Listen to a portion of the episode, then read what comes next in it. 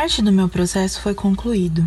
Eu fui um aniversário que aconteceu num sítio. Tinha mais de 30 jovens com todo tipo de corpo, cabelo estilo que vocês possam imaginar. Eu nunca vi tanta gente diferente num único lugar e tão livres de tudo. A galera ficava de trás de banho o dia todo, dançavam, corriam e de fato eles estavam ali para se divertir e não ficar julgando os corpos alheios ou o que cada um tinha vontade de fazer. Esse foi o rolê mais aleatório que eu fui e que também foi um divisor de águas para mim. Eu me senti confortável com meu maior na beira da piscina, me senti confortável de estar na piscina com o pessoal, com os meus amigos. Me senti confortável de dançar do meu jeito com eles. Eu nunca me senti tão eu depois de anos. Eu tive a oportunidade de bater um papo com o André, que teve muita paciência em me falar e explicar coisas sobre se amar. Falo com toda certeza que ele é minha maior referência até hoje. Cada palavra que eu pude ouvir dele fez toda a diferença na minha vida. E eu entendo que se amar e se enxergar é um processo diário. Não teremos nunca um manual de instruções. Isso diz mais sobre você persistir e entender que você pode ser o que quiser, quando quiser